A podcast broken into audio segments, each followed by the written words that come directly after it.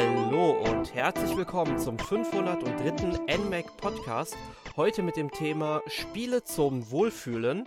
Mein Name ist Erik und um dieses Thema zu besprechen, habe ich mir natürlich tatkräftige Unterstützung geholt und zwar von Markus. Hallo Markus. Ja, hi Erik, schön, dass ich dabei sein darf und hallo liebe Zuhörer natürlich. Ja, es freut mich sehr, dass wir heute diesen Podcast aufnehmen und ich ja. frage dich direkt mal, das Leben ist doch schön so mit Videospielen. Auf jeden Fall. Also ohne Videospiele könnte ich es mir gar nicht mehr vorstellen. Also, ne? Deshalb äh, besprechen wir heute Spiele, bei denen wir uns wohlfühlen. Oder Spiele zum Wohlfühlen.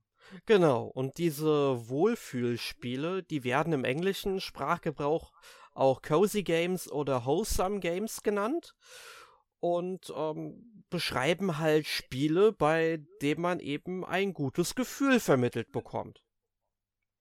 Genau, also bei dem man wirklich sich äh, wohlfühlt beim Spielen sozusagen, sich einkuschelt und ach denkt, jetzt bin ich wieder in der Welt, äh, die ich so kenne und wo ich mich wohlfühle und wo ich stundenlang äh, weiterspielen kann. Genau, man klammert sich von der tristen, bösen Realität aus, man ist dann quasi in der Matrix, man ist glücklich und genau. Ähm, da, dann geht's halt auch schon los. Ja, ähm, wir hatten ähm, vor ein paar Wochen auf unserer Website auch eine Top-Liste gemacht. Das war so eine spontane Idee, die wir in der Redaktionsdiskussion, äh, die, nicht Diskussion, in der ähm, Redaktionskonferenz, die wir ja jede Woche haben, ähm, besprochen haben. Das ist uns dann eingefallen, machen wir doch mal so eine Liste zu Cozy Games und dann haben wir eben gesagt, machen wir das und die ist jetzt schon da, ist eine Top 10 geworden. Da könnt ihr ja schon mal reinschauen. Da sind eigentlich viele Spiele drin, die wir auch heute besprechen. Aber guckt da gerne mal drüber und falls ihr da noch irgendwie eine Idee habt, dass wir ein Spiel schmerzlich in dieser Top 10 ja, nicht reingevotet haben, dann schreibt uns das dort auch sehr gerne in die Kommentare. Ja, aber jetzt sollten wir uns erst einmal die Frage stellen, was bedeutet denn eigentlich Wohlfühlen, Markus? Ja, das ist natürlich, ist natürlich so die Frage, ne? Sind das jetzt, äh, man, also Spiele zum Wohlfühlen sind ja vielleicht auch tatsächlich Spiele, bei denen man sich wohlfühlt, äh, wenn man sie spielt, dass sie irgendwie so ein nostalgisches Gefühl vermitteln und so. Oder, oder einem, ja, die man einfach gerne spielt. Das muss ja jetzt noch nicht mal irgendwie dieses, äh, das, kann ja, das kann ja theoretisch auch ein Horrorspiel oder so sein. Nur wenn man das irgendwie so lange kennt und so zum x-ten Mal, jetzt keine Ahnung, Resident Evil 4 oder so spielt, ist das auch irgendwie ein Wohlfühlspiel. Aber wir wollen ja jetzt über was anderes sprechen, oder? ja, genau. Also es geht mir jetzt erst einmal darum, was wir überhaupt in unserem Sprachgebrauch, also wie wir als Menschen das Wohlfühlen überhaupt verstehen, also bevor wir noch auf die Spiele halt eingehen. Okay. Also, also Wohlfühlen ist ja sozusagen eine angenehme, ne, sehr behagliche Stimmung. Also man muss mhm. irgendwie gut gestimmt sein. Genau, oder, oder, oder dass man sich auch irgendwie zufrieden ist, dass man, dass man irgendwie, ja, dass man irgendwie eine gute, nicht, nicht schlecht gelaunt ist, gut gelaunt ist und irgendwie, ja, und das Ganze irgendwie auch, äh, ja, dass man sich halt ne, irgendwie einkuschelt, irgendwie in eine Decke oder so, da fühlt man sich wohl, wenn einen Tag hat oder so. Und äh, wenn man gerade nicht was, wenn man sich gerade, wenn man gerade nicht irgendwelche Arbeit machen muss, zum Beispiel irgendwelche Hausarbeit oder so, dann fühlt man sich ja auch wohl, oder? Ja, ab, absolut, ne? Und es ist eben ein Wohlbefinden, ähm, durch bei dem man überhaupt nicht äh, durch irgendetwas beeinträchtigt wird. Ne? Und ich hatte jetzt mhm. auch mal mhm. geschaut, wie andere Menschen das definieren. Also manche Menschen sehen es auch als sehr wohlfühlend, wenn sie weniger Arbeit haben, beziehungsweise weniger parallel zu verrichtende Arbeiten. Ne? Weil das wirkt dann halt mhm. entschleunigt. Ich meine, das kennt man ja dann auch eben von der Arbeit, wenn man viele verschiedene Projekte nebenher laufen hat, ist das natürlich stressiger, als wenn ich mich jetzt ähm, kontinuierlich einem Projekt widmen kann und ähm, mhm. das dann wirklich sorgfältig machen kann. Das ist natürlich auch in gewisser Weise angenehmer, vielleicht sogar ein bisschen langweiliger, aber auf jeden Fall entschleunigter. Ne? Also die Zeit mhm. vergeht dann auch definitiv langsamer, das würde ich zumindest sagen. Aber natürlich äh, sehen Menschen auch darin, wenn die Sonne scheint, also Sonnenlicht erzeugt ja dann auch sehr positive Gefühle in einem, wenn wir Sport treiben oder auch äh, verschiedene, verschiedene Kraftquellen haben. Ne? Und manche Menschen leben eben dieses Wohlfühlen oder erkennen dieses Wohlfühlen erst durch ihre kreative Ader, indem sie sich irgendwie künstlerisch betätigen, zum Beispiel, wie Musik machen. Ein Hobby halt, ne? Ja. Ein Hobby, deshalb, ist, deshalb fühlt man sich auch wohl, wenn man Videospiele spielt. Ja, das ist die, das, ganz ehrlich, das ist die perfekte Überleitung. Die wollte ich jetzt direkt raushauen. Du nimmst sie mir. Sorry. du, du, nimmst sie mir aus dem Mund, aber es ist ja vollkommen richtig, ne? Und Videospiele mhm. sind natürlich auch was Kreatives für die Leute, die sie halt erschaffen haben. Ist halt sehr oft natürlich auch mit Stress verbunden, gerade bei so AAA-Productions in den letzten Wochen und Monaten vor Release. Ja, dieser, aber. Dieser, dieser, gefürchtete Crunch zum Beispiel. Ja, ne? ganz, Ganz schlimm, ganz schlimm, gehört abgeschafft. Mhm. Mhm. Ne? Und ähm, wir als Spieler kriegen davon natürlich dann durch die Presse halt immer mal was mit. Aber im Endeffekt erwarten wir natürlich ein möglichst schönes Produkt, mit dem wir dann auch Spaß haben können. Genau. Ja. Und ähm, jetzt stellen wir uns als nächstes mal die Frage, was muss denn ein Spiel überhaupt haben, damit wir uns wohlfühlen beim Spielen? Was fällt dir als allererstes ein?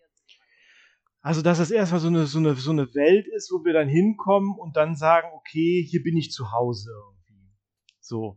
Wenn man, man, man, man kehrt dahin zurück, man hat da vielleicht was aufgebaut, was eigenes aufgebaut und so, und dann kehrt, und dann, und dann geht man in, macht man das Spiel an und ach, da ist man so eine helle Grafik vielleicht, so bunte Grafik wäre da zum Beispiel was.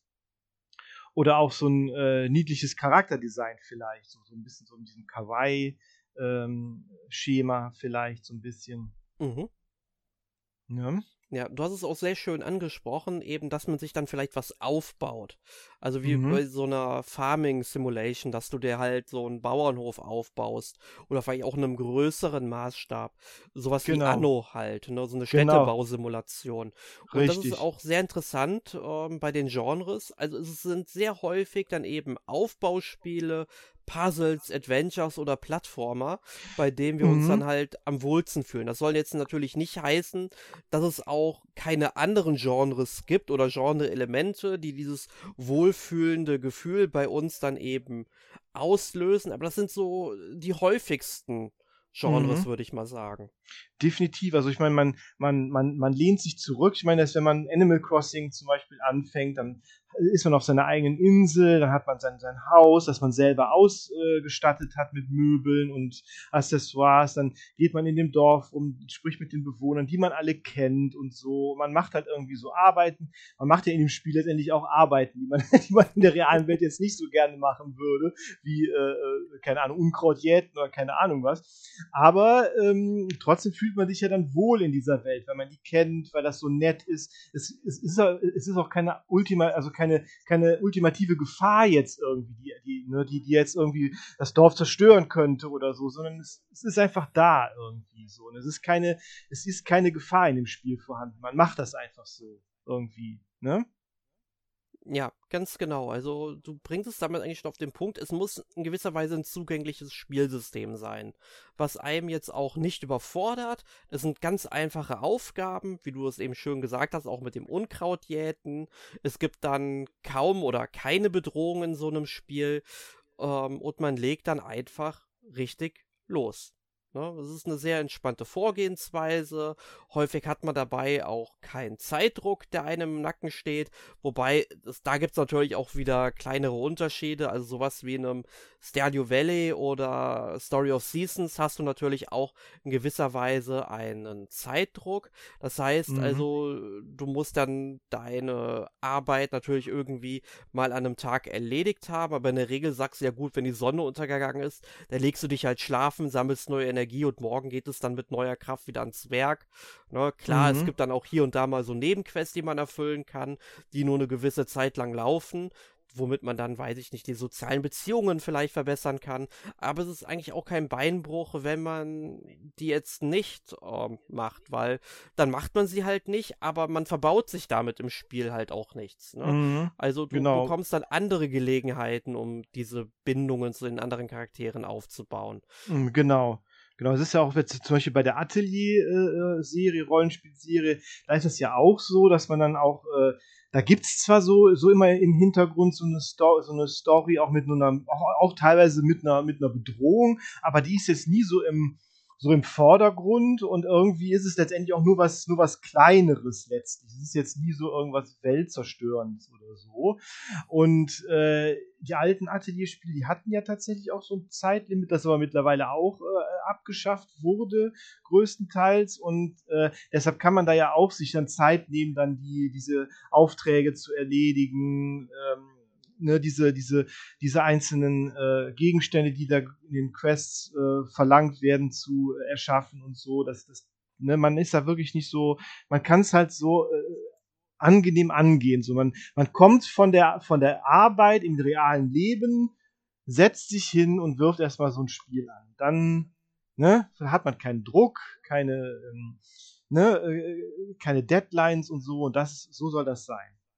Ja, es ist also weitgehend auch in gewisser Weise unaufregend. Das klingt jetzt Ja. im Videospiel natürlich irgendwie Ja, schlecht, aber das muss es ja nicht sein, ne? Und Tatsächlich, ich, ja. jetzt Äh, ja, auch, eben. Ja, und ich habe jetzt halt aktuell auch an Pikmin 4 gedacht, weil wenn ich jetzt Mhm. nochmal an Pikmin 1 zurückdenke, dann weiß ich, okay, ich habe jetzt 30 Tage Zeit, um Mhm. die 30 Teile von Olimars Raumschiff einzusammeln. Das ist eigentlich Mhm. genügend Zeit, um die eben zusammenzutragen und so weiter. Nur bei Mhm. Pikmin 4 hat man dann, zumindest größtenteils auch gesagt, hey, lehn dich einfach zurück, spiel einfach. Und ich bin jetzt, glaube ich, bei 50 Tagen oder 55 Tagen oder so in diesem Spiel drin und habe noch nicht alles gefunden. Ähm, die lassen mir einfach genau die Zeit, die ich für dieses Spiel brauche. Ich muss mir da keine Sorgen machen und das ist eine richtig schöne Sache. Also ich denke auch. Also ich meine, ähm, es ist vielleicht gerade, wenn man so, von, so vom stressigen Alltag nach Hause kommt, braucht man das vielleicht manchmal. So einfach so ein Spiel, wo man sich so fallen lassen kann. Ich, ich glaube, ich könnte jetzt nicht nur solche Spiele spielen. Das fände ich dann, äh, ich, also ich brauche auch manchmal äh, richtig mit, mit Action und so, aber das, ne, so, so ein bisschen Entspannung braucht man, ist, ist manchmal ganz gut. So. Ja, das eine muss das andere ja nicht ausschließen. Also Genau. ich spiele natürlich auch gerne Spiele, wo ich jede Menge zerstören und kaputt machen kann oder einen Helden auf eine Reise schicke und dabei richtig spannende Abenteuer erlebe. Ähm, keine Frage, die Spiele muss es auch geben und die spiele ich tatsächlich auch überwiegend. Aber es gibt halt immer so ein Ausgleichsprogramm. Also ich werfe dann Mhm. wirklich auch gerne mal regelmäßig Stadio Valley an und spiele einfach zwei, drei Tage in dem Spiel. Einfach um Mhm. mal, weiß ich nicht, vielleicht auch nur um mal eine Stunde irgendwie zu überbrücken, wo ich jetzt nicht irgendwie groß was Neues anfangen möchte, wo ich weiß, okay, bei dem Spiel, wenn ich mich da jetzt wieder in die Story reinbegebe, dann dauert das wieder so ein Stück und ich möchte da ja auch nicht gehetzt werden. Ne? Mhm. Dann spiele ich halt eher so was Seichtes, so was Einfaches, wo ich weiß, okay, hier habe ich zumindest alle 15 Minuten ungefähr so in diesem Intervall die Möglichkeit, einfach mal zu speichern, abzuschalten, einfach was anderes zu machen. Ja, genau, definitiv. Ganz genau, also das ist, da, dafür sind diese, diese Spiele auf jeden Fall wunderbar. Obwohl man ja sagen muss, äh, äh, dass jetzt gerade ähm, äh, Animal Crossing einen manchmal ein bisschen schlechtes Gewissen macht, wenn man ein paar Tage nicht reinguckt. So, oh, du warst ja jetzt so und so viele Tage nicht da, heul. So, äh, ja, ich weiß. um, ja. Ja, also, also früher war es ja noch äh, war es ja noch schlimmer, weil da hätten äh, konnten die äh, Bewohner, die ganzen Tiere, ja auch einfach wegziehen in der Zeit, Ja, wo du genau. nicht spielst. Also Ja, heutzutage, genau. also bei ähm, New Horizons geht das ja nicht.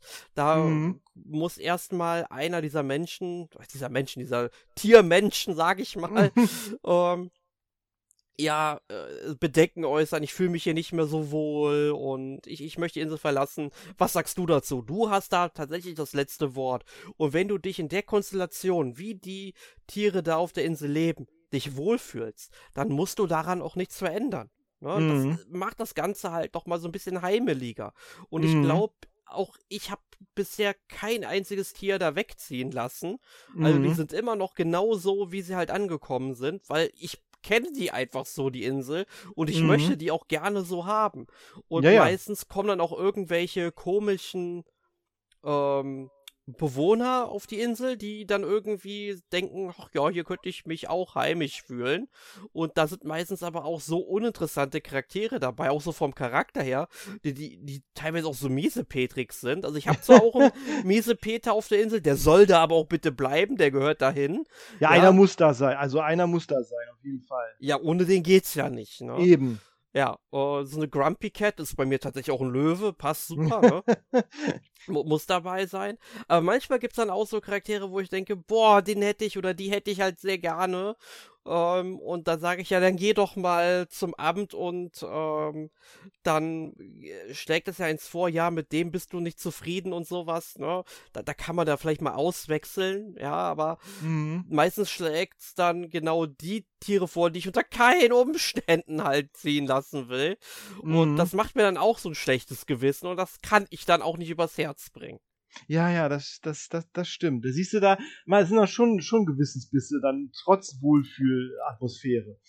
Ja, also kein Spiel ist richtig frei davon, wenn man das mhm. jetzt mal so sieht, ne? Letztlich nicht, das stimmt. Das stimmt.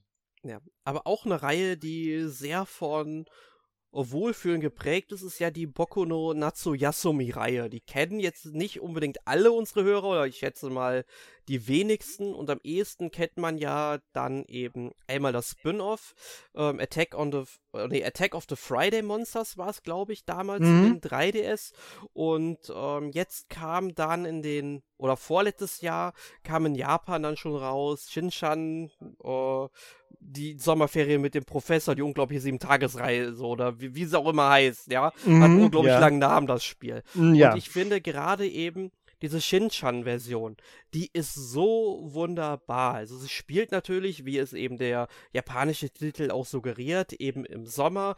Man hat eigentlich immer Sonnenschein. Ich glaube, in dem Spiel hat es oder regnet es kein einziges Mal. Es ist alles okay. knallbunt, es ist wunderschön, die Charaktere sind gut gelaunt und äh, man verzichtet auch an vielen Stellen einfach auf Musik und hat dann die ganzen Naturgeräusche und das verleiht einem ja auch nochmal so ein positives Gefühl. Also ich meine, ich weiß nicht, mhm. wie es mhm. dir geht, aber wenn du mal in den Wald gehst oder mhm. über Felder gehst und du hörst dann einfach nur diese Naturgeräusche, weil das Leben ja eigentlich keinen Soundtrack hat.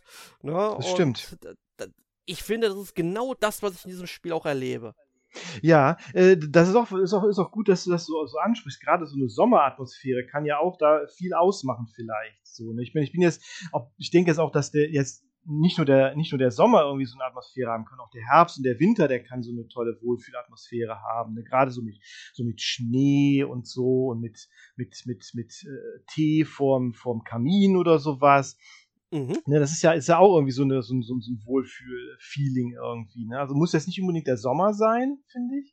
Aber Sommer ist schon, schon ganz, ganz interessant, dass du das, äh, dass das in diesem Spiel natürlich dann auch, äh, ich habe es nicht gespielt, muss ich dazu sagen, aber dass das in diesem Spiel dann natürlich sehr äh, auf den Sommer dann auch abgestimmt ist. Ist auch interessant, aber, aber auch, äh, aber auch gut, finde ich. Das ist auch, auch ein Spiel, das man vielleicht auch, auch zur Sommerzeit gut spielen kann, tatsächlich. Ja, definitiv. Das habe ich letztes Jahr dann auch gemacht, nachdem ich die japanische Version ein Jahr lang bei mir rumliegen hatte, Retail verschweißt.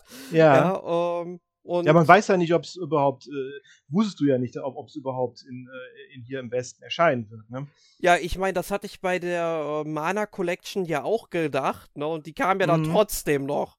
Ja. Ne? Und äh, gut, dann habe ich es dann halt ähm, in der deutschen Version dann eben gespielt. Ähm, aber du hast schon recht mit den Jahreszeiten. Also auch die anderen Jahreszeiten haben ja alle was für sich. Und das beste mhm. Beispiel dürfte hier ja dann eben einmal Animal Crossing natürlich sein, mhm. wo dann natürlich auch entsprechend gerade die Jahreszeit dann auch herrscht, die äh, quasi bei dir eben auf der Nord- oder der Südhalbkugel herrscht, wenn du das halt genau. so eingestellt hast. Genau. Ähm, und ähm, oder eine andere Möglichkeit halt Harvest Moon oder Story of Seasons. Stadio oder Valley. Stadio Valley. Mhm. Genau, du, genau, du, hast ja dann auch eben die ganzen verschiedenen Jahreszeiten, die alle was für sich haben. Ich meine, im Frühling fängt es dann an, wieder so ein bisschen bunter zu werden. Die Kirchblüten mhm. hängen dann in den Bäumen. Im, Im, Sommer hast du dann, ist dann halt noch was heller und im Herbst fallen die Blätter und einfach durchs Laub spazieren zu gehen, ist halt auch was super Schönes, genauso wie dann eben im Winter den ersten Schnee rieseln zu sehen. Mhm, genau. Das sind auch dann so diese Aspekte, die einem das dann, die, die dann auch so eine, so diese heimelige Atmosphäre dann auch so unterstützen, auf jeden Fall. Ich meine, ja. im, so im Winter ist man dann noch gerne dann irgendwie zu Hause und, und, und sitzt dann äh, gemütlich da irgendwie im Wohnzimmer oder so mit einer Tasse Tee oder Kaffee und äh, schneit. Gut, bei uns hier in der Rheinregion schneit es ja nicht so viel, ne, Erik, aber, äh, ja, aber, aber, aber, aber, aber, trotzdem, da ist ja zum, zu, zumindest, äh, dass man es sich äh, vorstellen kann. ja. Durch das Spiel. Eben. Ich meine, ich würde mir auch mal wünschen, dass so ein Pikmin-Spiel mehr mit den Jahreszeiten spielt, ne? Also, mhm. Also, dass man vielleicht sagt, okay, du hast halt gerade die Jahreszeit im Spiel, die auch irgendwie draußen herrscht. Dann könntest du das Spiel vielleicht sogar viermal neu spielen im Jahr und würdest es immer noch mal anders erleben, so ein bisschen, weil sich das Gameplay ja dann auch vielleicht verändert, das dass stimmt. du zum Beispiel im Winter einfach über zugefrorene Seen gehen kannst. Klar, das würde jetzt nicht so ganz zu dem Gameplay von Pikmin passen, wo du ja die blauen Pikmin hast, die im Wasser atmen können oder die Eispigmen, die Seen einfrieren und solche Geschichten, ne? Aber es wäre natürlich auch mal vielleicht ein neuer Ansatz oder dass man eben sagt, ja, man hat in einem Spiel verschiedene Regionen, die man eben bereisen kann. Jetzt nicht nur unbedingt so einen Garten direkt. Ne? Mhm. Ähm, das wäre vielleicht auch mal quasi wieder so ein neuer Punkt, den man da ansetzen könnte. Aber Pikmin hat ja auch Gegner und Endgegner auch, ne? Ähm, die dann auch ein bisschen stressig sein können. Aber trotzdem findest du trotzdem, dass das so eine Wohlfühlatmosphäre hat, oder? Ja, zumindest bei Pikmin 4 mittlerweile, weil okay. bei Pikmin 4 hast du ja auch jederzeit die Möglichkeit, ähm, wenn du zum Beispiel in einen Bosskampf verwickelt wirst. Und da gibt es ja diese große Raupe und so weiter, die nach links und rechts rollen kann, ja. Mhm. Und wenn du da deine Pikmin nicht rechtzeitig äh, zurückgerufen hast, kannst du halt auf einem Schlag direkt mal so 50, 60 Pikmin, maximal kann man 100 dabei haben, auch mal verlieren, ja. Also mhm. da, da, kann man schon große Verluste einfahren. Aber ja. bei so einem Bosskampf, finde ich, macht es das Spiel halt, ähm, ja, sich vielleicht ein bisschen zu einfach, aber auf jeden Fall ist es eine Wohltat, einfach mal dann auf den Plusknopf zu drücken, das Spiel zu pausieren und sagen, hey, ich möchte die Zeit um äh, zurückspulen auf vor diesem Kampf und so weiter. Und dann habe ich halt alle Pikmin wieder bei mir, die ich auch so. davor hatte. Also mhm. ich muss auch mhm. tatsächlich sagen, andernfalls hätte ich, glaube ich, den Endboss in diesem Spiel auch nicht besiegen können, weil das ist wirklich ein fieser Map, muss man wirklich okay. sagen. Also ich okay. möchte da nicht spoilern, ne? Aber äh, da habe ich wirklich exzessiv Gebrauch davon gemacht. Ich habe für den bestimmt 20, 30 Mal die Zeit zurückversetzt, weil der dann doch schon einige fiese Angriffe hat, die sehr mit Stress verbunden sind dann auch. Mhm. Äh, und da war ich dann froh, dass es diese Funktion gibt. Ansonsten hätte ich die nämlich vermutlich nicht gemacht mehr. Mhm. Weil da hätte ich einfach viel zu viele Pigment verloren. Das hätte mir dann auch irgendwie so leid getan. Weil die, quiek, die quieken ja auch immer so schrecklich, wenn die sterben, oder? Ja, das, das ist richtig, ja, das stimmt. Aber ich habe den, den, den, den vierten noch, noch nicht gespielt, aber äh, werde ich es auch, auch bestimmt bald mal nachholen. Ja, unbedingt. Wie gesagt, ich habe das jetzt mehrmals in einem Podcast schon erwähnt. Für mich bisher das beste Nintendo-Spiel dieses Jahr. Okay, cool. Mhm. Ja, äh, also, ne, wie gesagt, also das ist auch irgendwie, hat ja auch irgendwie so ein, trotzdem dann diese, diese Gartenatmosphäre bei Pikmin, also diese, gerade diese, diese großen äh, äh, Grashalme und so, das vermittelt ja dann auch irgendwie so ein nettes Gefühl irgendwie, oder? Äh, dieses, dieses ganze, diese kleine Welt quasi, so ein bisschen.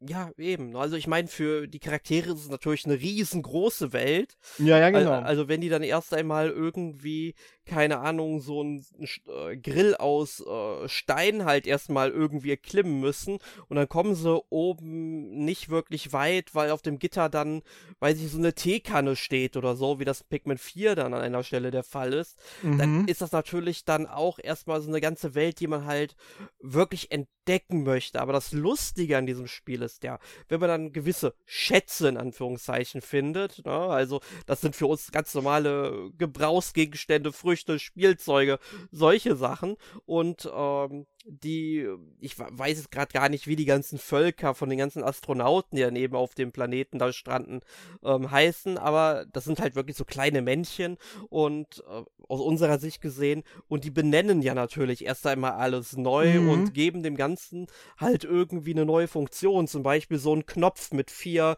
Löchern da drin, ja. Die sagen, das ist halt ein Floß, womit mhm. man dann in das Wasser durch diese Löcher reingucken kann. Ne? und das finde ich halt mega cool, dass die sowas überhaupt äh, so denken und deswegen finde ich das halt so wohlfühlend, wenn die Pikmin das dann halt finden und ähm, dann zu deinem Raumschiff zurückschleppen, ja, wo es dann halt eingesaugt wird, wo du dann diese Punkte für den Schatz bekommst und später kannst du das halt lesen oder auch wenn du mit dem Pikmin durch dieses Gras marschierst, durch diese mhm. riesigen mhm. Strohhalme zum Teil. Ja. ja Ähm, ja. Und äh, wenn die Pikmin gut gelaunt sind, das wissen nicht viele. Das habe ich auch erst recht spät in diesem Spiel gemerkt, wo ich auch gar nicht mehr so viel zu tun hatte und mal etwas weitere Strecken gegangen bin, ohne dass jetzt irgendwie mal ein Gegner dazwischen kam oder ich keine Blumen kaputt schlagen musste, um an diese Blumenknöpfe zu kommen, wodurch neue Pigments entstehen und so weiter und so fort. Wenn die halt marschieren, dann fangen die Pikmin an zu singen wenn die sich wohlfühlen, wenn die halt diese Blüten auf dem Kopf haben, wenn die genug Gelee getrunken haben. Und das finde ich fantastisch, weil du fängst einfach automatisch an mitzusingen, weil es einfach nur so zwei, drei Takte sind, die du ja. super schnell verinnerlicht hast. Auch hier haben wir wieder diese Zugänglichkeit ne, mhm. ne? und diese Einfachheit. Es ist, es ist großartig. Mhm.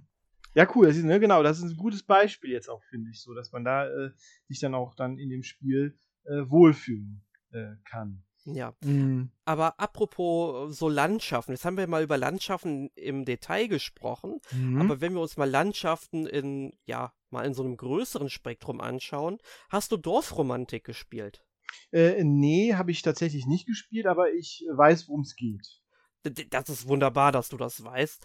Also, äh, es ist ja quasi so ein so ein äh, Brettspiel in Videospielform. Gut, mittlerweile gibt es natürlich Dorfromantik auch als Brettspiel, was ja ziemlich cool ist auch. Und du legst halt. Ja. Ja, die, die ganzen Plättchen halt hin, verbindest die miteinander und baust im Grunde ja eine ganze Landschaft damit auf. Mhm. Ja, und äh, die wird halt größer und größer und es ist halt, du, du hast doch natürlich so ein paar Aufgaben, die du dabei erfüllen musst. Also zum Beispiel hier, bau mir einen Wald mit, äh, das mindestens fünf Felder groß ist oder so. Ähm, und dann kriegst du halt neue Plättchen, damit das halt natürlich immer weitergeht, dass du immer motiviert wirst. Aber du hast ja wirklich genug Zeit dabei, diese Plättchen zu legen. Ne? Mhm, also du wirst auch nicht unter Zeitdruck gesetzt, du hast auch jetzt nichts, was irgendwie äh, da, äh, deine, deinen Aufbau irgendwie beeinträchtigen könnte oder irgendwas kaputt machen könnte. Ne? Ja gut, man kann sich selbst natürlich was kaputt machen. Ne? Also, Achso, man kann sich selbst, okay. Genau, aber man kann natürlich ein Plättchen falsch legen, was man vielleicht besser woanders hätte legen sollen. Aber das fällt einem dann meistens aber auch so fünf, sechs Züge später dann auf. Aber das ist ja dann auch nochmal so eine Herausforderung, damit umzugehen. Okay, wie, wie löse ich das Problem jetzt? Ne? Aber grundsätzlich mhm. läuft dabei ja auch die ganze Zeit eine sehr entspannende Musik, die einen auch nicht hetzt und du sollst dich halt dabei einfach nicht unter Druck gesetzt fühlen, sondern einfach machen. Mhm. Mhm. Ja. ja, mein, das ist, das ist, äh, mhm. ja, das ist doch super. Und, und, und, und, die, und das, ich, also ich sag mal so, dass das Brettspiel, das war jetzt die logische Evolution davon, dass es das wirklich als Brettspiel gibt. Ne? Genau, also das war ja auch, glaube ich, recht früh geplant, dass sie das dann auch gerne umsetzen wollen, halt als Brettspiel, was ja auch wunderbar funktioniert. Äh, ich habe es jetzt noch mhm. nicht gespielt, aber es ist ja, glaube ich, auch so ein Spiel, was man kooperativ spielt. Also es steht ja auch mhm. drauf, ein bis sechs Spieler. Du könntest es theoretisch auch alleine spielen und hättest dann ja. im Grunde das Videospiel entsprechend in Brettspielform für dich. Ne, könnte dann natürlich vom Platz her, ähm, je nachdem, ein bisschen eng werden auf dem Tisch, weil je nachdem, wie lange so eine Partie geht im Spiel, mhm. kann das schon sehr umfangreich werden. Und äh, sage ich mal, in Brettspielform ist es natürlich nochmal in gewisser Weise limitierter, weil du ja auch nur eine gewisse Anzahl an Plättchen hast. Ne? Richtig, und, und einen begrenzten Tisch letztendlich, ne? Also, ne? Ja, die Welt ist endlich. Also man könnte die ganze genau. Welt nicht immer weiter mit Plättchen belegen. Genau. So sehr die Leute genau. von Dorfromantik das vielleicht gerne hätten. Genau. Ja, aber, aber noch eine andere Spielreihe, die viele gar nicht mal so auf dem Schirm haben, wenn es wirklich ums Wohlfühlen geht, ist ja Kirby. Stimmt, auf jeden Fall. Also Kirby hat ja auch diese fröhliche Atmosphäre, fröhliche Musik.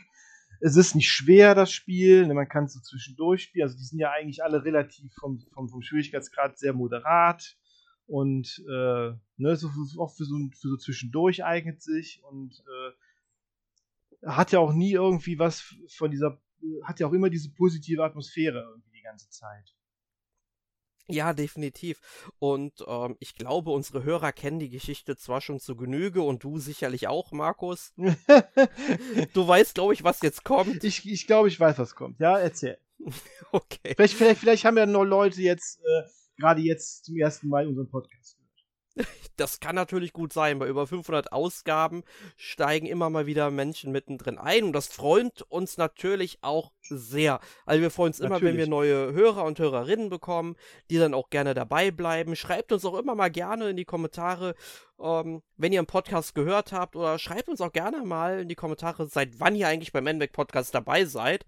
Das wäre uns natürlich auch mal eine große Hilfe zu freuen, wann er für euch interessant geworden ist vielleicht. Vielleicht so mit dem Einstieg der Switch, weil ihr vorher keine Wii U oder ein 3DS hattet. Wir wissen es ja nicht. Und ähm, genau. schreibt das gerne mal rein. Aber kommen wir zur Geschichte. Resident Evil 7. du hast bestimmt drauf gewartet. Und ähm, mhm als ich dieses Spiel damals gespielt habe, es ist wirklich schon ein wirklich gutes Horrorspiel, muss man ja sagen. Und ähm, es ging irgendwie an einem Abend bei mir überhaupt nicht mehr. Ich fand das so gruselig dann auf einmal. Ich bin dann zur nächsten Schreibmaschine und habe gespeichert und das Ding ausgeschaltet. Und ich brauchte dann ein Kontrastprogramm. Und an dem Tag hatte ich mir auch Kirby Star Allies für die Switch gekauft. Und kaum hatte ich Kirby angeschmissen, da ging es mir wieder gut. Dann war ich wirklich drin in dem Spiel und habe dann ein Level nach dem anderen gespielt. Es war farbenfroh, die Musik dabei war wunderbar. Also es war sehr viel fröhliche Musik und so weiter. Ne? Ja. Und äh, ja, also, äh, wunderbar. Und es ist halt auch so ein Spiel, das ja auch nicht unbedingt so anspruchsvoll ist, klar. Genau, das meine ich. Mhm. unglaublich viel zu sammeln, ne? Aber mhm. Äh, die Gegner sind ja auch nicht besonders äh, stark oder äh, das Spiel an sich ist ja auch nicht so schwierig, wie es dann zum Beispiel in manchen Leveln von Super Mario Bros. dann werden kann, auch wenn ich das auch nicht mehr Richtig. unbedingt als schwieriges Spiel sehen würde. Mhm. Ja, richtig. Also, da, ne, also dass ja. man da auch einfach einsteigen kann und dann äh, so, so ein bisschen auch, vielleicht um sich auch abzulenken, vielleicht war auch gerade ein, ein, stressiger Tag oder so. Und dann äh, wirft man das Spiel ein und äh, kann einfach dann mal ein bisschen spielen, ohne irgendwie viel Stress und es ist nicht sonderlich schwer.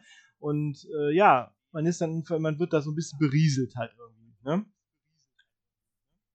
Ja, absolut das, darauf kommt es ja auch am Ende des Tages irgendwie in gewisser Weise an. Wenn man so ein Spiel genau. spielt, spielt man das ja nicht ähm, unbedingt ähm, so fünf, sechs Stunden am Stück. Ne? Also das machen, glaube ich, dann eher die wenigsten. Aber mhm. ähm, dann kann man sagen, okay, ich habe jetzt hier ein bisschen was gespielt. Ich meine, auch Autorennen zum Beispiel eignen sich auch wunderbar, einfach mal vom Tag abzuschalten. Würde ich vielleicht auch so ein bisschen in diese Cozy Games Richtung stecken. Ne? mhm. ähm, dass man einfach mal so, weiß ich nicht, ein halbes Stündchen seine Runden dreht und dann ist gut. Dann hat man was äh, gespielt, man ist von der Arbeit runtergekommen zum Beispiel. Und dann geht's halt irgendwie beim Abendessen weiter oder so. Genau, genau. Ja. Ja, also gibt es ganz viele verschiedene, äh, ganz viele verschiedene Möglichkeiten und Genres letztlich, was dann unter diese Cozy Games auch äh, tatsächlich fallen kann, ne? Ja, eben, das ist ein sehr breites Spektrum an Möglichkeiten, die wir, äh, das wir hier haben.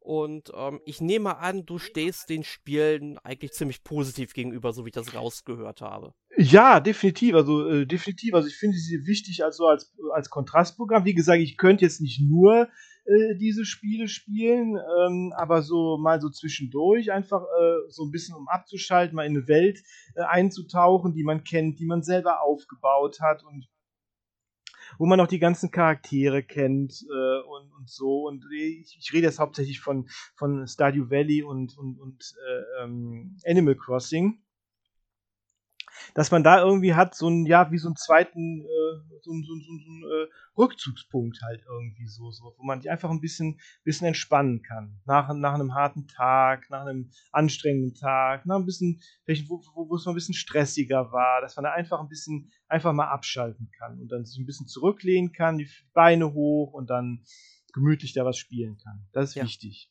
Eben, man führt da quasi so eine Art Doppelleben, könnte man sagen. Ja, genau. Oder? Genau, genau, so ist es. Ganz genau. Ja, und ich denke, das sind auch so die Spiele, die, also erst einmal, ich stimme dir ja vollkommen zu. Und äh, ich denke mal, das sind auch am ehesten die Spiele, die ich tatsächlich empfehlen würde, wenn man mal so ein cozy Game spielen möchte. Also Story of Seasons, Stardew Valley, Animal Crossing oder auch hier eben das Shinshan Boku no Natsu Yasumi äh, sind wunderbare Titel einfach, weil man kommt immer wieder in eine Welt zurück. Man sieht hier, hier haben sich irgendwie so Kleinigkeiten verändert, entweder durch mein Zutun oder durch die Story-Progression im Spiel. Äh, mhm. Und das ist dann auch wieder so ein kleiner Aha-Moment. Man sieht, okay, es geht doch ein bisschen weiter ähm, und man macht halt kleine Schritte. Ne? Und das ist genau. und, ziemlich angenehm. Und dazu muss man natürlich auch sagen, diese Spiele eignen sich natürlich auch wunderbar für äh, Leute, die sonst mit Videospielen gar nicht so viel zu tun haben. Ne? Also äh, sei es als Einstieg oder halt auch irgendwie so ein, so ein bisschen, weil die halt nicht diesen Druck haben und auch irgendwie halt diese entspannende Atmosphäre haben, ist es auch für Leute und auch vielleicht auch diese einfachen Spielmechaniken, ist es auch für Leute geeignet, die sonst vielleicht gar nicht so viel mit, mit Spielen zu tun haben. Also meine, meine Freundin zum Beispiel, die spielt sehr gerne äh, Stardew Valley und ähm, Animal Crossing, einfach weil sie da einfach was machen kann. Einfach so ein bisschen, bisschen rumspielen, ein bisschen mit den, mit den, mit den Tierchen reden, mit den, mit den Dorfbewohnern und dann äh, ein paar Sachen machen und dann war es das schon. So. Ja, und ich glaube, das reicht halt vielen Leuten halt auch, die jetzt nicht so diese Bezugspunkte zu Videospielen haben und die sich vielleicht, mhm. wenn sie erstmal so eine Konsole das erste Mal in der Hand haben oder den Controller in der Hand mhm. haben und erstmal denken, okay, was spiele ich jetzt? Ich bin jetzt total erschlagen von den Möglichkeiten. Und ich meine, das genau. ist ja heutzutage doch mal ein bisschen schlimmer, als es noch vor 30 Jahren ist. Definitiv, Einerseits, ja. weil das Angebot ja. viel größer ist. Ich meine, ja. guck dir alleine mal an, wie viel Mist jede Woche im E-Shop der Switch erscheint. Ja ja. Ne? Und es ist einfach grauenvoll, wie viel Videospiele es mittlerweile gibt. Also ich finde es mittlerweile echt übertrieben und ich warte nur drauf, dass der äh, große Knall kommt und wir einen zweiten Videospiel-Crash haben. Ne? Also wäre, glaube ich, langsam mal wieder an der Zeit. Ich glaube, der kommt aber, wenn, höchstens durch die, äh, durch das aufgeblasene Budget und den Stress von AAA-Spielen, wenn. Ja, sind wir mal gespannt. Naja, ja. aber die Menschen, die sind mit solchen Spielen tatsächlich am Anfang, finde ich, auch das wirklich am besten beraten. Ja, auf jeden Fall. Also einfach mal, um überhaupt auszuprobieren, was ein Videospiel ist, was man, was man den Eltern vielleicht mal geben kann, sogar den Großeltern oder auch Freundinnen oder Freunden, die nicht äh, sonst viel damit zu tun haben. Die äh, sind bei den Cozy Games wahrscheinlich am besten erstmal aufgehoben. Tatsächlich. Ja, denke ich doch auch. Und wenn ihr da draußen auch unserer Meinung seid, dann äh, empfiehlt unserem Podcast doch einfach mal diesen Ja, Menschen, empfiehlt uns doch mal an euren, El euren Eltern, eurer Mutter, eurem Vater oder wie auch immer, Großeltern und zeigt ihnen mal diese Episode und vielleicht haben sie ja doch auch Lust, was zu spielen mal. Genau, und äh, ich meine, wir haben ja über einige Spiele dann so geredet. Natürlich konnten wir jetzt bei jedem Spiel nicht so stark ins Detail gehen. Andere Spiele, mhm. wie zum mhm. Beispiel auch die Yoshi Jump'n'Runs, die auch sehr einfach gestrickt sind, aber immer mit so einem besonderen Grafikstil zum Beispiel aufwarten, haben wir zum Beispiel gar nicht erwähnt. Oder sowas wie die Sims haben wir heute nicht erwähnt. Das sind halt auch Spiele, die sich wunderbar eignen und es gibt so viele Cozy Games eigentlich. Die können wir nicht alle erwähnen und vor allem nicht alle so einer Breite ähm, halt in so einer Breite darüber berichten. Aber falls mhm. das ein oder andere Spiel vielleicht dabei wäre, wir haben ja auch zu den meisten Spielen ähm, oder zumindest von anderen Serienteilen dieser Reihen auch Podcasts gemacht. Äh, einfach mal auf unserer Website suchen, findet ihr bestimmt. Ähm, dann geht die Reise dort dann eben weiter. Und vielleicht habt mhm. ihr dann auch ja irgendwie Blut geleckt und denkt jetzt, hey, das ist ein Spiel, was ich unbedingt spielen möchte und dann probiert das einfach mal aus. Definitiv. Auf jeden Fall. Ja, und wer unseren Podcast kennt, der weiß, jetzt folgt eine obligatorische Rubrik zum Ende hin. Ja. Und zwar letzte Woche gespielt, Markus. Ich bereiche dir das Wort. Mir das Wort. Ja, also ich habe hauptsächlich ein äh, Spiel gespielt, das würde ich jetzt äh, mal hier erwähnen äh, wollen. Da ist ja auch der Test äh, erschienen am äh, letzte Woche Montag. Ich habe Blasphemous 2 gespielt. Ja, das habe ich diese Woche auch gespielt. Also auch fast durch mhm. tatsächlich. Ja, ja, genau. Also ich glaube, ich bin auch relativ weit im Spiel. Und äh, ja, der erste Teil hat mir damals schon sehr, sehr gut gefallen. Es ist ja ein Metroidvania, 2D-Pixel mit einer tollen, unglaublich guten Pixel-Grafik. Äh, und äh, der erste Teil, der hat mir damals schon gut gefallen, hatte noch so ein paar äh, so ein paar Kritikpunkte, klar, äh, die sie dann aber mit DLCs ja größtenteils ausgemerzt äh, hatten. Deshalb war ich jetzt auf den zweiten Teil auch sehr äh, gespannt, was sie da machen, so quasi als Fortsetzung dann. Ja, und ich bin eigentlich auch nicht enttäuscht worden. Also es ist ein super Spiel, wie ich finde.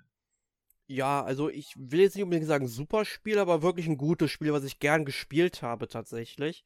Ich habe halt so ein paar Macken an dem Spiel entdeckt, mit denen ich nicht so ganz konform gehe. Aber ich finde es halt erstmal cool, dass du am Anfang ja recht frei bist in der Entscheidung, ne? Ob, ob du halt die Doppelschwerter nimmst oder halt diesen Säbel oder eben diesen, diesen Morgenstern-ähnlichen um, Knüppel, den du da hast. Ähm, das ist dann, ein, äh, das ist ein Weihrauchspender, ist das. Ein Weihrauchspender ist es tatsächlich. Interessant. Ja. Gut zu wissen. Ähm, den habe ich nämlich genommen, weil der ordentlich reinschlägt. Also es, damit hat es mir ziemlich. Äh, der, der, Anfang war für mich dadurch, finde ich, auch schon ziemlich leicht damit, weil ich damit schnell Gegner aus dem Weg räumen konnte. Mhm. Ja, und ähm, ich habe es definitiv gern gespielt, aber ich muss halt sagen, ähm, es gibt so ein paar Stellen, wo ich diese künstliche Intelligenz auch mit diesem Weihrauchschwinger ähm, da an die Wand schlagen könnte, ne? Weil, also, die, ich finde, die künstliche Intelligenz, die schwankt zwischen, ja, Toastbrot und Killermaschine. Also manchmal die, stehen die, die, die. Gegner oder was? Oder? Ja. Genau, also manchmal stehen die Gegner bei mir einfach so rum, machen nichts und ich kann die einfach drei, vier Angriffe totschlagen, ja. Ähm, also besonders, wenn man halt von hinten kommt. Also sie reagieren dann auch nicht drauf, wenn man sie einmal geschlagen hat. Dann denkt man sich, okay, die hören nicht, wie man sich anschleicht, ist ja okay, dann schlägt man sie einmal und dann werden sie auf einen aufmerksam. Passiert bei manchen Gegnern einfach nicht.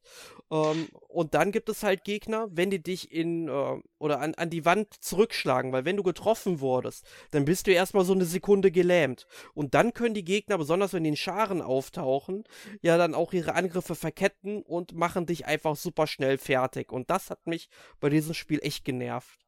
Vielleicht sind das auch, ich, das hört ja auch ein bisschen an wie Bugs, oder? Zumindest, dass die, dass die nicht reagieren, das hört sich eher an, als wenn ja noch irgendwie ein paar Fehler sind.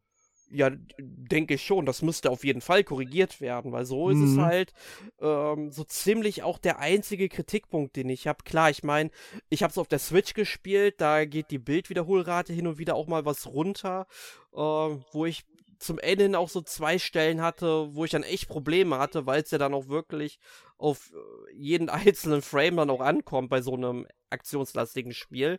Aber das ist sowas, was dich hauptsächlich eher nicht beeinträchtigt in dem Spiel. Aber das sind die einzigen Sachen, wo ich wirklich sagen könnte, okay, das hat mich jetzt genervt, weil ansonsten macht das Spiel echt viel Spaß, diese ganze Welt zu erkunden. Es ist halt typisches Metroidvania. Genau, und ich finde es auch ein bisschen so sehr, die haben das, also die, die beherrschen dieses Genre mittlerweile sehr gut, finde ich. Also so, äh, das schließt auch so ein bisschen die Lücke jetzt, dass es halt kein Castlevania mehr gibt, so und äh, das ist auch so ein bisschen, wie ich mir das ähm, das Bloodstained eigentlich gewünscht hätte, also auch vom, vom Grafikstil her. Also ich hätte mir da eher so eine Pixel-Grafik gewünscht, als diese komische 3D-Grafik von Bloodstained, die mir so nicht so wirklich gefallen hat.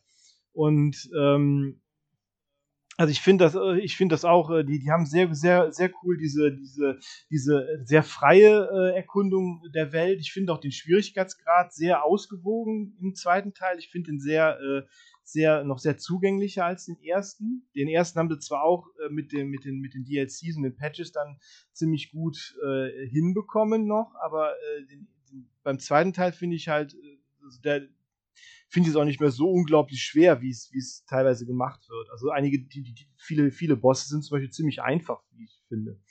Ja, definitiv. Also es gab nur, ich glaube, so zwei Bosse, da habe ich mehrmals mich ransetzen müssen. Ansonsten später im dritten oder vierten Mal habe ich es dann auch geschafft gehabt.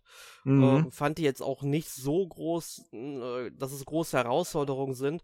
Also da habe ich schon ähm, schlimmere Spiele, äh, was heißt schlimmere Spiele, aber schlimmere Bossgegner gehabt in Spielen. Ja, auf jeden Fall. Und weil ich halt auch so, so faszinierend finde in dem Spiel, das ist die Welt irgendwie, diese ganze Mythologie und so, das, das, das ist so eines der, der Spiele, wo mir das wo, wo mir diese ganze Symbolik und so, diese ganze, diese ganze Hintergrundgeschichte, die, die beschäftigt mich auch noch nach dem Spiel. Es gibt eigentlich nur so, nur so zwei andere Spiele, wo das, wo mich die, diese ganze Mythologie um das, um, um das, um, die Spiele noch, noch, auch noch so ähnlich äh, gefesselt äh, hat, außer Blasphemous. Also das, das sind äh, hier Bloodborne und, und, und Control. Das sind die einzigen Spiele, die auch so eine ähnliche tolle Mythologie, detaillierte Mythologie äh, aufgebaut haben, dass ich da auch danach immer noch drüber nachdenke irgendwie. Also es ist irgendwie, irgendwie fasziniert mich das total. Ja, sie haben da ja sehr viele christliche Ikonografie eingebaut, was mhm. ich halt super spannend finde. Also auch, wie das dann aussieht. Also es gibt zum Beispiel einen Charakter im Spiel, der, finde ich, so ein bisschen wie Jesus aussieht. Mhm. Und ähm, ist aber, glaube ich, eine Frau, äh, wo du deine Energie erweitern kannst mit den Kelchen. Ach so, ja, die. Mhm, ja, genau. Ge genau. Und ähm, je weiter man äh, im Spiel kommt, desto mehr perlt sich quasi die Haut von der ab. Und das finde ich halt mega stilistisch. Irgendwie. Ja, genau, genau. Also die, der, der wird nach und nach so die Haut abgezogen von so kleinen Engeln, die da um sie, um sie rumfliegen. Und ja. am Ende hat sie dann quasi keine mehr. ja. Das ist im, im, im ersten Teil gibt es da auch so einen, so, so einen Charakter, äh, der auch die, das ist der auch der, im ersten Teil ist es auch der Charakter, der diese Fläschchen da, ähm, die auch für die Lebensenergie zuständig ist, dem wächst ein, ein alter Mann aus dem Bauch. Der wird dann am Ende geboren. Also total ja. abgefahren, aber, aber sehr, sehr, sehr cool so in der Symbolik und so. Also echt, echt cool. Also finde ich äh, super gemacht. Also da das auch nie so, nie so wirklich erklärt wird und so, ist das sehr viel so, so, so im Nebulösen. Und man hat halt viel Raum für Interpretation. Das finde ich irgendwie sehr spannend irgendwie. Ja, definitiv. Aber ich würde sagen, wir sollten uns jetzt nicht zu sehr an Blasphemous nee, 2 aufhalten, weil da dazu machen wir noch einen eigenen Podcast. Sollten wir auf jeden Fall machen, definitiv. Genau. Was hast, was hast du denn letzte Woche gespielt? Ähm, ja, ein wiederkehrender Gast, Diablo 4 habe ich weitergespielt. Mhm. Ja. Und eigentlich war ich ja ziemlich angetan von dem Spiel. Das hat sich jetzt an einer Stelle so ein bisschen, ist diese Spielerfahrung ins Negative gekippt. Ja, habe ich aber ähm, auch gehört. Es ist in ja. Diablo 4 so, ja, dass, dass du halt vier Schwierigkeitsgrade hast. Und zum mhm. Anfang steht halt Weltstufe 1 und Weltstufe 2 zur Verfügung. Die sind ausgelegt auf Spielstufe 1 bis 50. Ich bin jetzt mit mhm. meiner äh, Feuermagierin auf Stufe 50 angelangt gewesen. Mhm. Und ja. ab dem Moment fängt es an, so ewig lange zu dauern, bis man die Erfahrungspunkte für ein weiteres Level-Up eben äh, zur Verfügung gestellt bekommt. Ich meine, du bekommst für mhm. jedes ähm, Viertel-Level jetzt einen Paragon-Punkt, also du kriegst keine Fähigkeitspunkte mehr, sondern nur Paragon-Punkte, die dann im Grunde nur Attribute oder Schadensmultiplikatoren und sowas halt erhöhen, was mhm. ja auch mhm. ganz okay ist. Ich meine, so vier Verbesserungen pro Stufe klingt ja nicht schlecht, ne? Ja. Aber ähm, das Problem ist, es dauert halt so unglaublich lange. Ähm, ich bin zwar mittlerweile auf Stufe 51, aber das Problem ist ja, mit jeder Stufe, die ich jetzt stärker werde, kriege ich ja noch weniger Erfahrungspunkte, mhm. weil die mhm. Welt ja nur bis Level 50 mit skaliert. Und erst ab dem dritten Schwierigkeitsgrad skaliert die Welt bis Level 70 mit. Das Problem ist allerdings, dieser dritte Sti Schwierigkeitsgrad, die Weltstufe 3, die schaltest du erst frei, wenn du das Spiel durchgespielt hast und den finalen Dungeon abgeschlossen hast. Und ich denke mir, hackt's eigentlich bei euch noch Blizzard? Das ist schlechtes Game Design hoch 10. Ich meine, wo mhm. ist bitte das Problem, zu sagen, hey, du kannst auch, äh, es, es skaliert einfach weiter und äh, klar, du kannst auf, später auf einen höheren Schwierigkeitsgrad spielen, um halt mehr Erfahrungspunkte und sowas zu bekommen. Äh, überhaupt kein Problem, aber ich finde halt, dein Fortschritt wird dadurch irgendwie ziemlich blockiert und das nervt mich momentan ziemlich, ne? Deswegen mhm. habe ich auch gesagt, ich werde jetzt auch nicht mehr die ganzen Nebenquests machen, was ja eigentlich auch totaler Schwachsinn ist, weil die sehr zu diesem Worldbuilding halt beitragen, weil du einfach mehr ja. über die Spielwelt da drin erfährst, weil das ja so eine gottverlassene Spielwelt im Grunde ist und das äh, finde ich halt mega interessant äh, und das ist ja genau so dieser gegenteilige gegenteilige Effekt, den das Spiel und die Story mir halt vermitteln will. Und ich fokussiere mich jetzt halt aktuell nur noch auf die Hauptquest, um die halt abzuschließen und die Story zum Ende zu bringen. Ja, und ähm, da hoffe ich halt einfach, dass ich damit, dass ich damit möglichst schnell durch bin, ähm, damit ich dann eben Weltschiffe 3 aktiviere und dann die Nebenquests machen kann und auch mehr Erfahrungspunkte kriege. Ja, und das ist so. Hm. Also ich habe aber auch so, ich habe auch so gehört, dass das, dass das Spiel halt auch sehr, sehr, wirklich sehr darauf ausgelegt ist, dass man es lange spielt. Und da sind auch viele Leute, glaube ich, nicht mit einverstanden. Auch so diese Season da, die sie da gemacht haben, die, da hatte ich auch teilweise wirklich das, der anfängliche, sehr positive Eindruck sehr ins Negative verwandelt. Ja, also die stört mich eigentlich tatsächlich noch äh, nicht so sehr. Also ich meine, ich halte davon jetzt nicht so viel, dass man halt mhm. immer wieder anfangen soll, einen neuen Charakter pro Saison mhm. zu ziehen. Nur mhm. der Hauptsache, dass das Spiel dann eben viel gespielt wird. Mhm. Ähm, ja, aber ich will halt einfach die Story durchspielen und die Nebenquest machen und das reicht mir dann bei dem Spiel. Dann, dann warte ich halt, mhm. bis es irgendwann mal eine Story-Erweiterung oder so gibt, die ja mit Sicherheit kommen wird bei Diablo. Bestimmt, bestimmt. Dann kann ich mir mhm. nicht vorstellen, dass sie sagen, nee, machen wir nicht. Ich meine, gab es beim zweiten Teil, gab es beim dritten Teil, gab es beim ersten Teil ja auch. Also, ähm, daher. Was hast du denn sonst noch gespielt, außer Diablo 4? Ähm, ja, dann habe ich nochmal auf der PlayStation 5 äh, Judgment gespielt. Einfach mhm. weil ich das nochmal ein bisschen weitermachen wollte. Bin, glaube ich, aktuell Kapitel 6. Ähm, mhm. Hab da viele Nebenquests gemacht und bin auch noch an Nebenquests dran, die ja zum Teil auch wirklich gut geschrieben sind. Äh, da gibt es so viel beklopptes Zeug, was einem da über den Weg läuft und ist wirklich ein tolles Spiel. Aber ich muss es wirklich mal zu Ende spielen, damit ich mich mal anderen Teilen der Reihe wieder widmen kann. Ja, ja. Ja, das ist ja auch so viel, ne? Also, das, also ich bin ja bei Yakuza auch längst noch nicht, äh, noch nicht mit allen Teilen durch. Also das ist äh, schon, das sind auch wirklich sehr lange Spiele auch.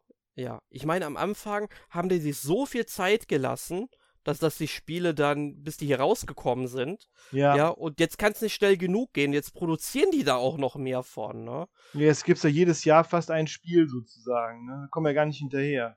Ja, und ich kaufe mir die natürlich auch alle, aber ich müsste die halt auch mal spielen. Ne? Ja, ja, das, ja, genau, müsste auch die Zeit dazu haben. Ne?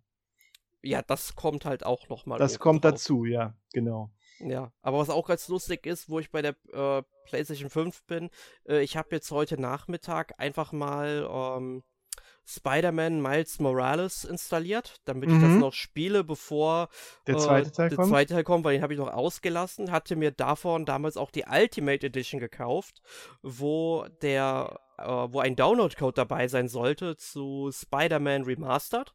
Ja, mhm. damit ich das halt auch noch auf der PS5 spielen kann. Und dieser Download-Code war bei mir nicht dabei. Ist oh. jetzt natürlich blöd, dass ich es vor zwei Jahren gekauft habe und verschweißt ja. im Regal stand. Ne? Ja. Ich, ich habe das jetzt auch mal an Sony geschickt, auch mit der Rechnung von dem Spiel und auch quasi, das gerade erst ausgepackt hatte, keine Ahnung, ob es was bringt. Ne? Mhm. Aber mal gucken, ob es da eine Möglichkeit gibt. Ich meine, mich würde es jetzt nicht so stören, weil ich habe es ja auf der PS4 damals auch schon fast platiniert gehabt. Ähm, und ich würde es jetzt auf der PS5 nicht auch nochmal spielen, aber es würde, sollte mir ja eigentlich gehören. Ne?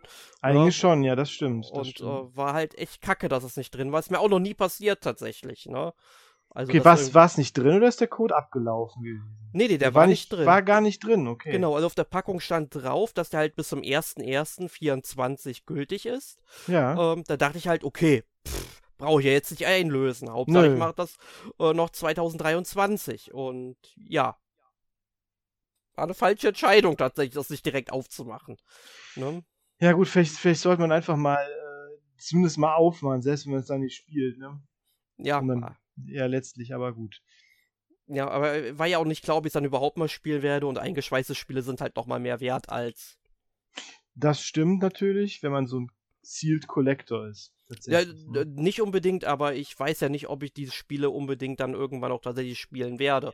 Okay. Also ich glaube, es wird auch einige Spiele geben, die ich nie wieder anrühren werde, die im Regal stehen, also die mhm. auch verschweißt sind. Ist mhm. leider so tatsächlich, aber um, ähm, da, da rechne ich halt mit der Zukunft, ne? aber ja, muss, ja. Ich, muss ich halt gucken. Genau. Naja, und das letzte Spiel, was ich diese Woche eben gespielt habe, wäre dann tatsächlich mal der Microsoft Flight Simulator. Ist ja vielleicht auch so ein Wohlfühlspiel letztlich, wenn man da Wollte ja auch ich einfach, sagen. ne, dass wenn man da ja auch einfach so äh, fliegen, fliegen kann. Aber es ist ja grafisch ist, also ich meine, ich, ich habe es noch nicht gespielt, also es wird auf meinem PC auch gar nicht laufen, aber äh, grafisch ist das ja absolut beeindruckend. Ja, finde ich auch. Also ich habe es jetzt ähm, gestern mal für, ich glaube, so mal eine Stunde gespielt ungefähr.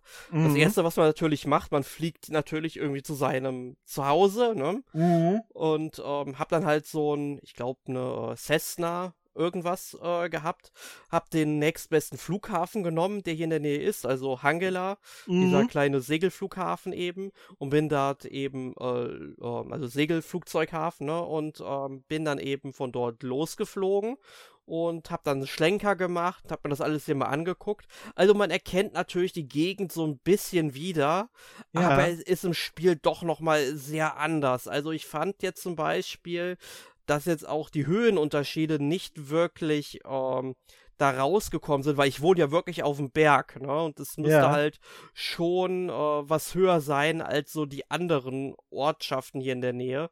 Äh, und das erkennt man nicht. Und wenn ich so über den Ort fliege, denke ich auch, okay, die Gebäude dort haben so alle drei oder vier Stockwerke. Also die meisten haben hier ein Stockwerk äh, mhm. bis zwei Stockwerke, allerhöchstens. Ja. Ähm, ist halt ein Dorf, ne? Und mhm. das hat mich so ein bisschen auch aus der ähm, Faszination so ein bisschen rausgeholt. Ich meine, klar, okay. mir war ja klar, es wird nicht hundertprozentig so aussehen wie in der Realität. Ich muss mhm. mir da ja keine falschen Hoffnungen machen. Aber dann auch sowas, dass die Kirche hier im Dorf, äh, dass der Turm davon nicht dargestellt wird, ne? Oder ähm, ich bin auch mal über Bonn geflogen und dass die Uni halt dann auch nicht wirklich so aussieht, wie die Uni aussehen sollte, ist ja auch so ein Schloss. Äh, ja fand ich dann schon ein bisschen äh, enttäuschend, muss ich sagen. Ich weiß jetzt natürlich nicht, ob ich da irgendwelche Einstellungen noch vornehmen ähm, muss, wie es angezeigt wird, auf welche Daten da zurückgegriffen wird, genau. Ah, okay. Da war mhm. erstmal alles auf angeschaltet. Das kann sich vielleicht noch ändern, weil ich nämlich meine, ich hätte auch mal so ein Video auf YouTube gesehen, wo dann über Bonn geflogen worden ist und die Uni sah auch wie Bonn aus, ne? also die Universität. Ah ja, kann ja sein, dass man da Türmen, ne? mh, kann ja sein, dass man da irgendwie so bestimmte Daten noch äh, auf bestimmte Daten zurückgreifen muss. Interessant. Genau, aber das Beste war natürlich, als ich es gestartet habe, ich habe es natürlich erstmal gespielt, ohne das Tutorial zu spielen. Oh. Blöder Fehler. Blöder oh, Fehler. Weia. Oh, weia. Ja, ich dann erstmal Startbar, ne, oben rechts wird jetzt so angezeigt, ne, ja, drücke, ich habe es ja mit dem Controller gespielt, eben drücke A, um halt zum Starten eben halt Gas zu geben, ne, und mhm. dann halt irgendwann muss man den Stick nach hinten ziehen. Das mache ich dann natürlich auch die ganze Zeit, aber auch sehr, sehr stark und äh, quasi, ich bin dann relativ senkrecht gestartet und dann fällt man natürlich auch wieder auf den Boden. Ich lag dann quasi mit den Flügeln auf den Rücken und so, okay, das probiere ich nochmal. Habe ich nochmal gemacht und nochmal gemacht. Immer wieder mit demselben Ergebnis. Und im Tutorial wird dir dann gesagt, okay, du musst es leicht nach hinten ziehen. Ne? Und ist vielleicht dann auch wieder Realität, dass man eben das Steuerhorn leicht nur ziehen soll. Ne? Und ähm, ja, dann hat es funktioniert. Mhm. Also ich finde es ja, ich finde es ja immer, ich muss ja immer an diese alten Flugsimulatoren denken, die dann irgendwie so ein quasi so ein Taschenbuch fast formatige Anleitung so hatten, so in den 90ern oder so.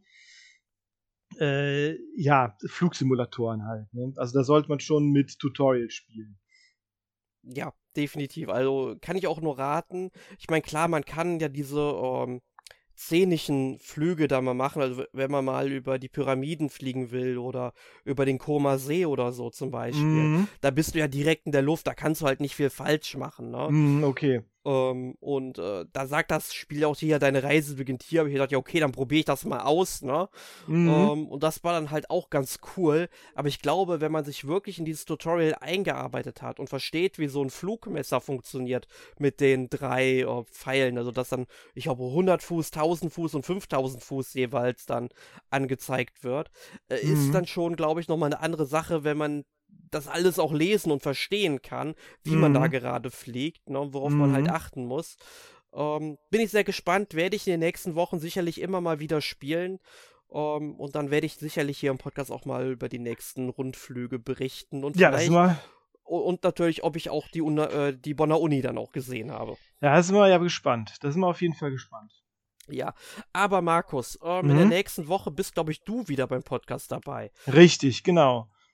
Was genau. geht's da denn? Da wird es um äh, Chained Echoes gehen. Da haben wir ja auch, das ist ja schon was länger draußen, das Spiel, ähm, mhm. Rollenspiel. Auch eines der ähm, Spiele, die so ein bisschen auch so auf alte äh, 16-Bit-Rollenspiele basiert. Ich habe da ja auch einen Test zugeschrieben, der ist auf der Webseite. Und äh, ja, da werden wir uns das Spiel jetzt nochmal genauer angucken. Ja, dann bin ich äh, sehr gespannt und vielleicht ist das ja für den einen oder anderen Hörer oder Hörerin da draußen, die jetzt gerade Sea of Stars spielt und danach nochmal vielleicht so ein bisschen JRPG-Action braucht. Genau. Ähm, dann wäre das ja vielleicht eine Empfehlung wert. Also hört da unbedingt mal rein. Definitiv. Gut, äh, Markus, zum Ende bleibt ja. mir nichts anderes übrig, als mich bei dir erst einmal zu bedanken, dass wir über Wohlfühlspiele heute sprechen konnten. Ja, sehr gerne, auf jeden Fall. Schön, dass ich dabei sein durfte. Ja, sehr gerne. Und äh, jetzt ein letztes Mal ein Aufruf an unsere Hörer und Hörerinnen da draußen. Schreibt uns doch auch mal sehr gerne in die Kommentare, welche Wohlfühlspiele ihr uns empfehlen wollt. Welche haben wir heute hier vergessen? Äh, vielleicht eignet sich das Thema ja dann doch vielleicht in irgendwann nochmal in, in Form eines zweiten Podcasts fortzuführen. Bestimmt. Und, ja. und, und, und, sei es, um, wenn, wenn wir irgendein spezielles Spiel wieder besprechen. Das kommt. Ne? Ganz genau. Und in diesem Sinne, vielen Dank fürs Zuhören und bis zum nächsten Mal. Tschüss. Bis zum nächsten Mal. Tschüss.